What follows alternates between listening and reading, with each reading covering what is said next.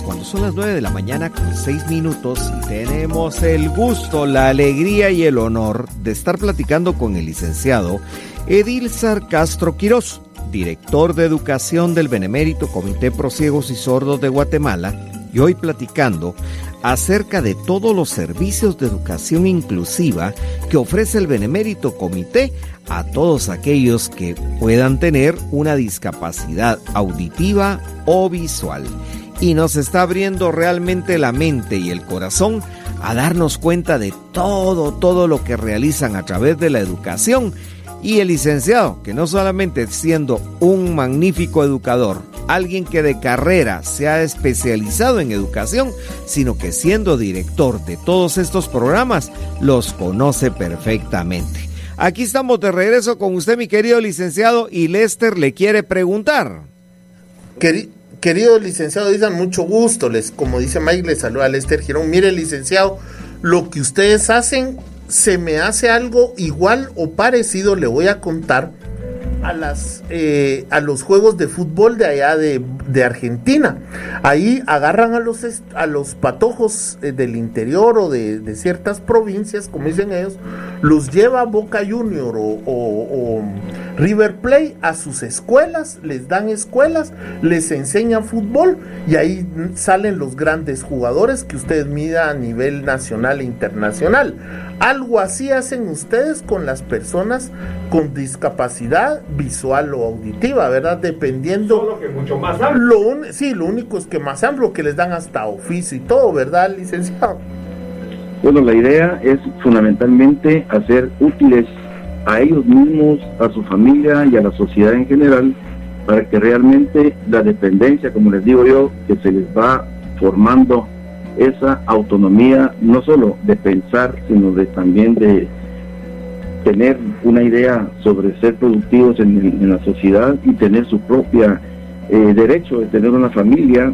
Ellos se enamoran, por supuesto, tienen obviamente vida de adulto y para eso los preparamos, realmente para eso que el fútbol pues obviamente es muy importante y así deberíamos de trabajar en todas las áreas, de que realmente tenemos una población tan necesitada de poder tener en el futuro un trabajo, tener una familia, y todo eso pues obviamente en calidad de vida. Sí. Y realmente la calidad de vida se da en la formación de un estudiante en todos los aspectos que puedan ser importantes para su propio desarrollo. Claro. Licenciado, ¿y ellos tienen que venir a la capital o ya hay cobertura a nivel nacional para que se preparen en ese sentido y los guíen ustedes?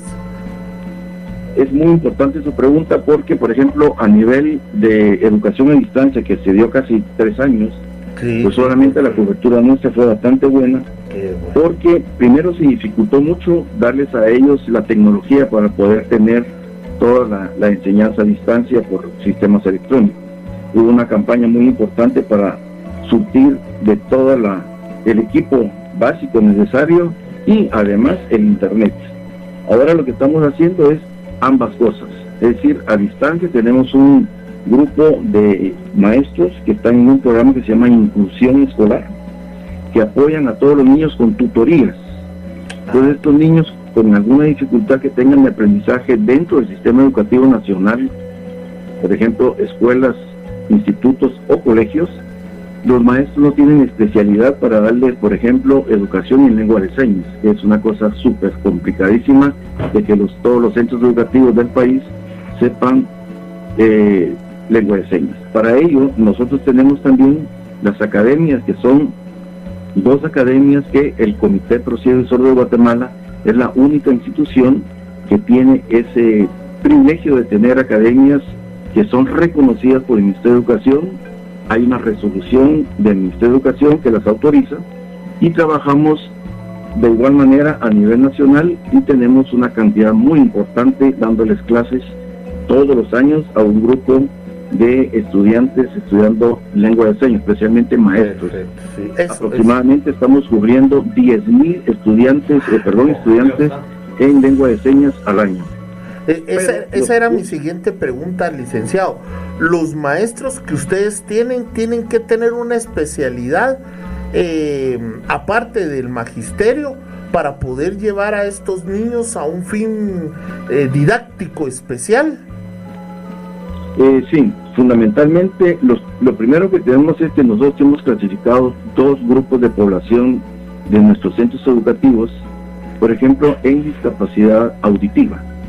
Los niños que se les eh, trabaja porque tienen implante coclear, ese implante coclear generalmente se les da en los primeros años de vida hasta los 7 años.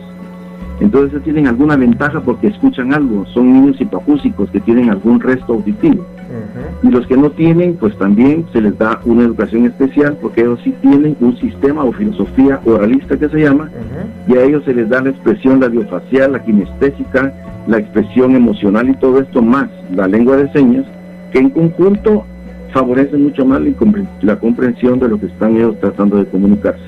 Y por otro lado, el sistema puramente de comunicación total. Comunicación total es tratar de darle la lengua de señas, pero además también acompañado de lo que es la expresión labiofacial para que puedan interpretar el labio y las expresiones emocionales, porque si uno está hablando de algo triste, pues hay que poner esa, esa actitud.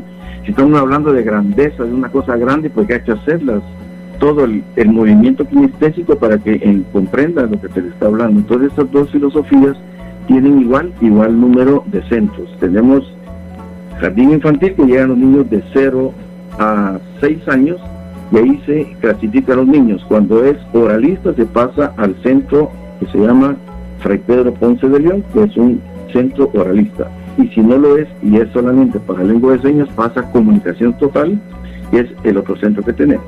Correcto. Luego pasan al centro de educación continuada secada, plan diaria que trabajan niños de 7 de la mañana a 1 de la tarde en el sistema educativo de primaria y básicos. Y luego, si quieren seguir estudiando, pasan a plan sábado, que es el otro secado, solo que solo los sábados estudian en un plan para adultos y ahí salen de bachilleres. De tal manera que tenemos ese proceso bajo estos dos sistemas. Pero además tenemos el programa que les decía yo de las academias que dan lengua de señas para que los maestros se puedan involucrar sabiendo lengua de señas ya en cualquier índole. Pero además nosotros, a los maestros, afortunadamente tenemos un, cuadro de maestros y de autoridades educativas en cada centro, que tenemos nueve centros educativos, tres tenemos en la zona 11, muy cerca del hospital Rodolfo Robles, en la zona 11 a la par del periférico, y tenemos dos en la zona 1. Además tenemos un centro en Quetzaltenango que es regional, otro en Retabuleo que abarca la parte suroccidente del país y el otro en Zacapa que agarra parte de la parte oriental y un poquito la norte. Muy bien. Tratamos de cubrir todos los centros educativos, todo el área, perdón, de, de, los centros en un radio, digamos, de población bastante grande. Tenemos aproximadamente 1.600 estudiantes en general, cubriéndolos en estos procesos, que las aulas de nosotros no son de así de 50 alumnos, sino lo más que tenemos son entre 10 a 15 alumnos por aula, para que sea una educación personalizada, con metodología totalmente participativa, con los conceptos de que yo construyo mi propio conocimiento, construyo retroalimentándome con los demás, y también los de estos centros son inclusivos, tienen algunos adultos, perdón, algunos estudiantes con eh, sin discapacidad que permiten que se, ellos interactúen, se retroalimenten y entre ambos eh, pues esa convivencia los hace desarrollar con mucha más velocidad los conocimientos. De tal manera que sí es importante esto, tenemos maestros que la mayoría son estudiantes de psicología, de pedagogía, psicopedagogía, ciencias puramente de educación, ciencias, eh, digamos, del conocimiento y del apoyo emocional. Y tenemos directores que en su mayoría, es decir, el total, tienen algún tipo de posgrado. De manera que nuestro nivel de enseñanza es bastante, bastante importante, muy bien reforzado con maestros muy preparados y realmente ese conjunto de aspectos nos dan la garantía de que la calidad educativa, además que hay sistemas de supervisión, hay mucho control dentro de lo que es el trabajo propiamente, de que sea innovador. Tenemos un, un programa que hace que innovemos todos los años en algo y fortalezcamos lo que hemos ido pues tratando de hacer cosas nuevas.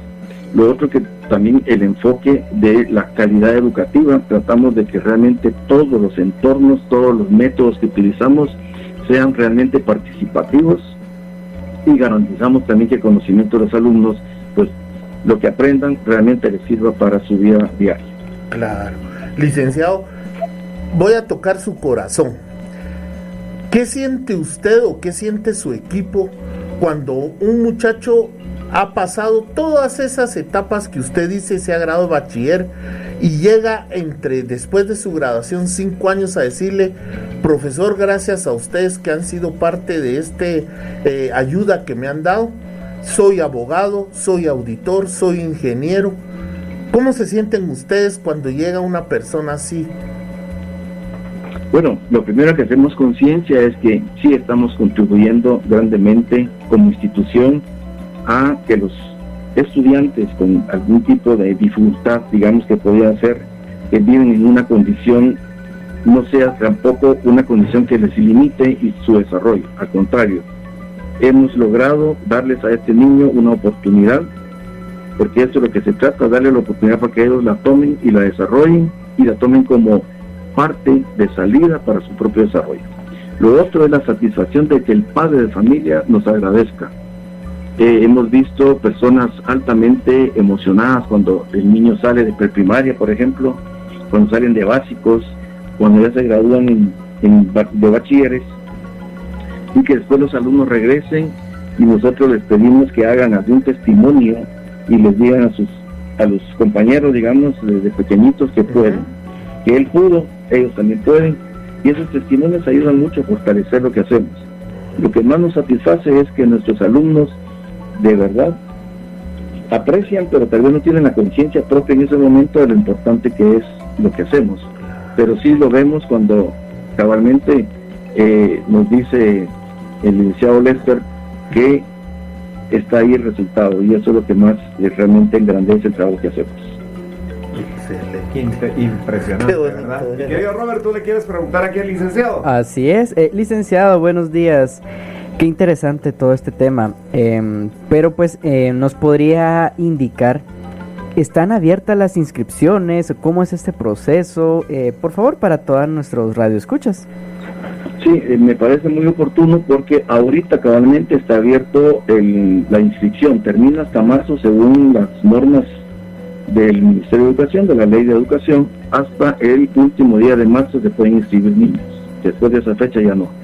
Así que todavía tenemos las personas que no se han decidido, las personas que no tienen más o menos una idea de dónde inscribirlos, si tiene una persona discapacidad visual, ya sea de baja visión o una persona ciega, en edad escolar, estamos para servirles. Están las puertas abiertas y el centro que tenemos específicamente para discapacidad visual es el Centro Educativo Santa Lucía, que está en la zona 10. Está en la eh, segunda calle A, 9-00, zona 10, donde es el único centro que tenemos para inscribir niños con discapacidad visual. Y los otros que ya les mencioné que están en la zona 11, que son tres, dos en la zona 1, y uno en Quetzaltenango, otro en Retabuleo y otro en Zacapa, que trabajan discapacidad auditiva. Pero el de Zacapa, el de Retabuleo y el de Quetzaltenango, que son regionales, también trabajan discapacidad visual. De tal manera que ahí tratamos de cubrir prácticamente toda la población que tenemos dentro de esa radio, digamos, de, de, trabajo. Ahí sigue una, una cobertura completa y total. Y qué alegre que todavía se pueda tener entonces acceso en estos momentos, porque muchas personas podrían estar entonces no solo interesadas, sino que realmente acercarse voy, a hacer una pregunta un poco indiscreta. ¿Y el ser parte de los sistemas educativos del, Benemérito Comité Pro Ciegos y Sordos de Guatemala resulta caro para el estudiante o para los papás del estudiante, licenciado? Perfecto, es una pregunta fundamental. Nosotros trabajamos en todos los centros con una trabajadora social y todo el sistema que nosotros tenemos dentro de la institución, también en hospitales y cualquier servicio que damos, se hace es un estudio socioeconómico. No podemos tratar a la población de igual manera porque todos, y el problema más serio de Guatemala es la pobreza, las limitaciones que hay en las familias. Entonces, a través de un estudio socioeconómico se determina si puede pagar. Si no puede pagar, no paga, es gratuito. Si tiene alguna posibilidad, los, mm, las mensualidades, las colegiaturas son de 5 quetzales, 10 quetzales, 15, 20, 25, 30 y los, los que más pagan son 70 quetzales. Ah, de manera que todos los 1.600 estudiantes, una gran cantidad, están prácticamente becados. Ah. Y una población bastante importante paga de 5 a 20 quetzales a 25 quetzales. Qué hermoso, qué tarea, qué labor más hermosa. De veras, Hay una cosa importante, dentro de esta colegiatura a los niños se les da refacción escolar. ¡Ah! era, lo único que faltaba, licenciado.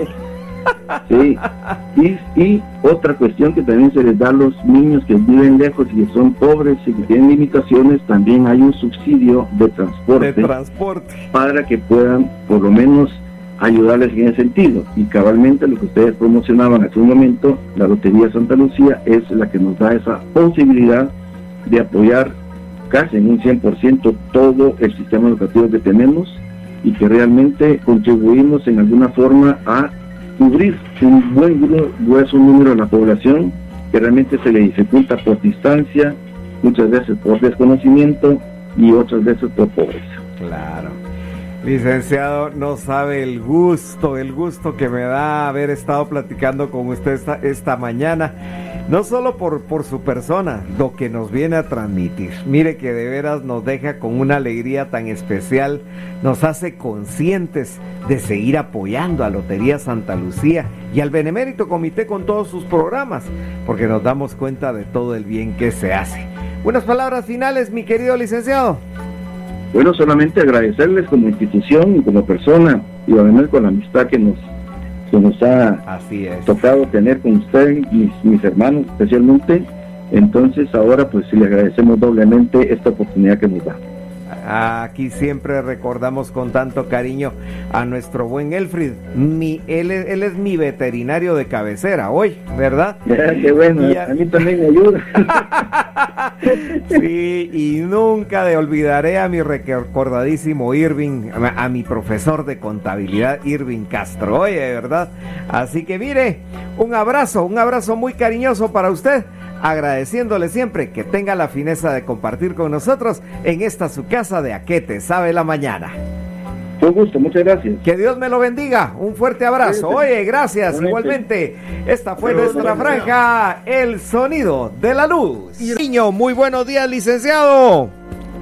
Muy buenos días, estimado licenciado Mike, ¿cómo le va? Mucho gusto, de saludarle. Mire, una alegría, deseándole muchas bendiciones y éxitos para este año y sobre todo para nosotros ya es un regalo recibirlo. Oye. Muchas gracias, es igual para mí. Mire, qué alegre, qué alegre poder platicar con usted. El licenciado Edilzar Castro Quirós es el director de educación del Benemérito Comité Prosiegos y Sordos de Guatemala. Y hoy viene a platicar con nosotros acerca de los servicios de educación inclusiva que ofrece el Benemérito Comité Prosiegos y Sordos, pues para todos nosotros los guatemaltecos y que sepamos que nuestros hermanos y amigos que tengan una discapacidad visual o auditiva tienen no solamente la esperanza, sino la realidad concreta de educarse y de formarse a través de este esfuerzo. Así que mi querido licenciado, qué alegre venir y platicar con usted de un tema tan importante, empezando que la educación es una necesidad de todos los guatemaltecos, ¿verdad mi querido Lick? Por supuesto, es un aspecto muy importante del desarrollo social y agregado a lo que es la inclusión, que obviamente trata de que toda persona esté incluida, que nadie quede fuera, no digamos las personas con discapacidad que tienen en algún momento alguna dificultad también para poderse involucrar en el sistema educativo, muchas veces por las distancias en que se dan las poblaciones donde están los centros educativos, otras veces porque realmente la situación económica es tan complicada que no les permite pues estar todo un sistema educativo desde la preprimaria, primaria, básico, diversificado y no digamos la universidad. La inclusión es el aspecto más importante que se debe tomar en cuenta en los procesos educativos, en los políticos y en cualquier otra acción que se quiera visualizar a las personas con discapacidad para que siempre sean incluidos. Nunca, nunca dejarlos a un lado. Claro, claro. Fíjese que usted con lo que acaba de decir ahorita me ha tocado el corazón porque qué difícil es para nosotros los guatemaltecos, por ejemplo, cuando tenemos contacto con gente de Europa, gente de otros países, y se habla del analfabetismo pues ver que hay personas que ni siquiera contemplan dentro de su formación y su pensamiento el creer que todavía haya gente que no sabe leer ni escribir y para nosotros es una realidad de todos los días, ¿verdad, licenciado? Sí, por supuesto, aunque hemos mejorado mucho en ese aspecto, han habido políticas muy importantes para involucrar a la población, pero siempre hay una desventaja en la población con discapacidad o cualquier persona también por la situación económica. Recordemos que en Guatemala el 10.2% de la población tiene algún tipo o vive en, alguna circunstancia de discapacidad. Y de esos, de ese 10.2% representa más o menos 1.700.000 personas, de las cuales el 27% de esa cantidad son personas con discapacidad, con discapacidad visual y el 18% con discapacidad auditiva. En conjunto es un grupo de población muy importante, que obviamente lo más importante es formarlos, educarlos para que en el futuro esa inclusión también se vea involucrada en el trabajo, que los formemos para que sean capaces de desenvolverse ellos propiamente, que sean ellos parte importante de la sociedad, que la sociedad cuente con personas eh, pues que se involucren en el mercado laboral y eso permita que haya una mejor calidad de vida, muy especialmente personas con discapacidad visual y discapacidad auditiva, que obviamente tienen desventajas porque el trabajo pues es bastante reducido para todos, no digamos para un grupo que tiene más dificultad. Claro, claro que sí. Licenciado, ahí con, con esta explicación maravillosa que usted nos está compartiendo y sobre todo también fundamentada, ¿dónde es donde entra y cuál es ese modelo educativo que ustedes utilizan y aplican dentro del Benemérito Comité Pro y Sordos? Bueno, fundamentalmente nosotros nos debemos siempre al sistema educativo nacional. Estamos obligados a manejar eh, la, las normas y todo lo que la, el Ministerio de Educación obliga y por supuesto de algunos acomodamientos que hay para personas con discapacidad. El currículo nacional base es el elemento fundamental para guiar los contenidos de enseñanza en el país, pero se pueden hacer algunas modificaciones a este grupo de población.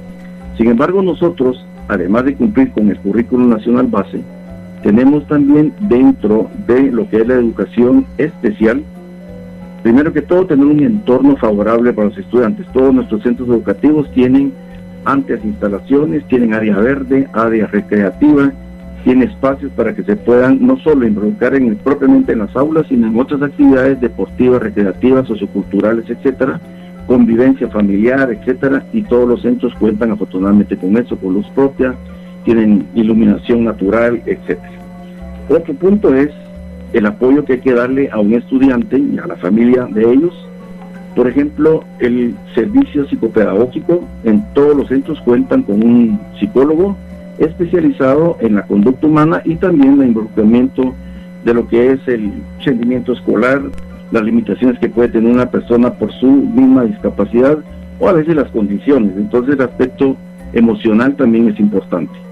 Luego tenemos terapistas de lenguaje en todos los centros que nos favorecen también a que las personas, especialmente con discapacidad auditiva, que tienen alguna dificultad de comunicación, pues se van yendo en, en procesos terapéuticos hasta lograr algún tipo de estructura de comunicación, porque también tienen limitaciones de comunicación, aunque sepan eh, desarrollar algún tipo de lenguaje, especialmente los que se les llaman hipoacúsicos que tienen algún tipo de audición.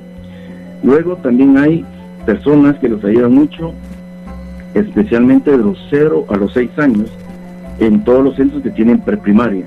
La estimulación temprana es fundamental en estos niños porque de ahí arrancan para poder tener más capacidad o adaptar sus capacidades para el aprendizaje un niño que no desarrolla esos aspectos puramente naturales del sistema nervioso, del sistema neurovegetativo, todos los aspectos puramente propios de una persona que está en proceso de desarrollar sus potenciales, no solo psicomotrices, sino también los cognitivos o del aprendizaje, se dan dentro de 0 a los 6 años, 0 a 7 años máximo.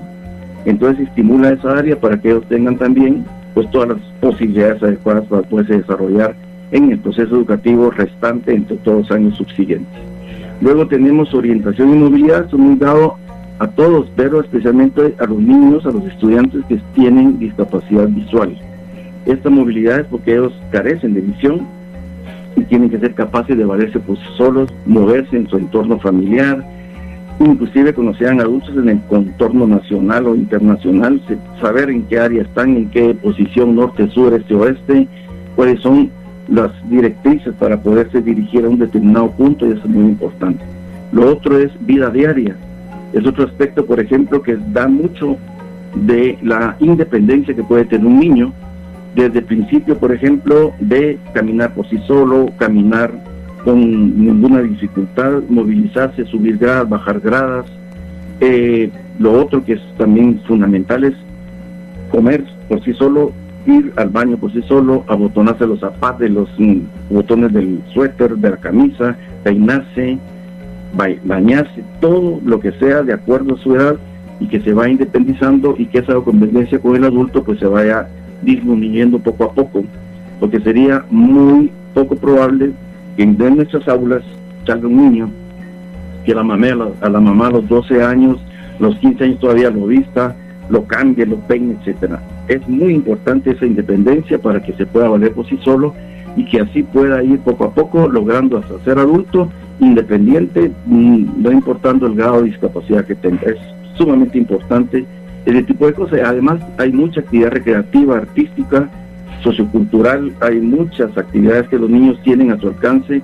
han salido muy buenos atletas de, los centros educativos, músicos, cantantes, etcétera, y también ligado al arte. Les damos mucha, mucha participación al arte, a la expresión artística en toda su dimensión. De tal manera que esa es otra parte también que nosotros consideramos que es paralela a la enseñanza del currículum nacional base, a la enseñanza propiamente del, cumplimiento de los contenidos programáticos, sino también todo aquello que tiene que ver con eh, la vida futura, de por eso le llamamos estudiantes, porque estudian, aprenden para poder desarrollarse en el contexto social.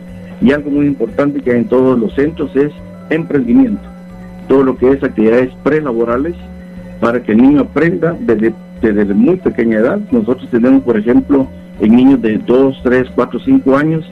Ellos hacen galletas, hacen gelatina, hacen algunas cositas así muy sencillas y después invitan a los papás, a, otras um, personas dentro del entorno de los centros educativos y ellos venden eso que han hecho y con monedas, por ejemplo, de plástico, después esas ellos las cambian en un banco infantil y les dan dinero real para que vayan a comprar, por ejemplo, chocolatitos, galletas y cosas, y de eso se lleven a su casa como producto de su esfuerzo laboral o mini laboral. Y así, sucesivamente, hay un programa también que es de inclusión laboral, se les consigue empleo ya a los que han salido de las aulas nuestras, y más o menos en porcentaje bastante alto, entre 90 y 100 personas, eh, se les consigue trabajo en las distintas áreas de la industria, comercio, eh, de Guatemala. Y muchas veces estando estudiando tenemos lo que se llama actividades prelaborales donde hay muchas empresas de reconocido prestigio en Guatemala que les dan tiempo para que ellos hagan sus prácticas eso se hace el día viernes en las mañanas y ellos trabajan como que fueran empleados con algunos tipos de responsabilidades que poco a poco les van dando y así ya van eh, comprometiéndose diariamente a lo que es el trabajo. Mire qué completísimo es el programa, ¿verdad? Es una cosa increíble. Uno normalmente a los hijos los manda al colegio, a la escuela para que vayan a aprender, pues eh, sí, a, formarse, pero, pero aquí ustedes se encargan de que esta gente aprenda a vivir, mi querido licenciado. Es la idea, claro que sí. Qué cosa hermosa. Fíjese que me tengo que ir al corte, pero cuando regresemos, lo invito a que sigamos platicando de todo esto. ¿Me hace favor de esperarme un momentito? Será un gusto, claro que sí. Muchas gracias. Estamos con el licenciado Edilzar Castro Quirós y vamos rápidamente entonces a nuestro corte, mi querido Lester.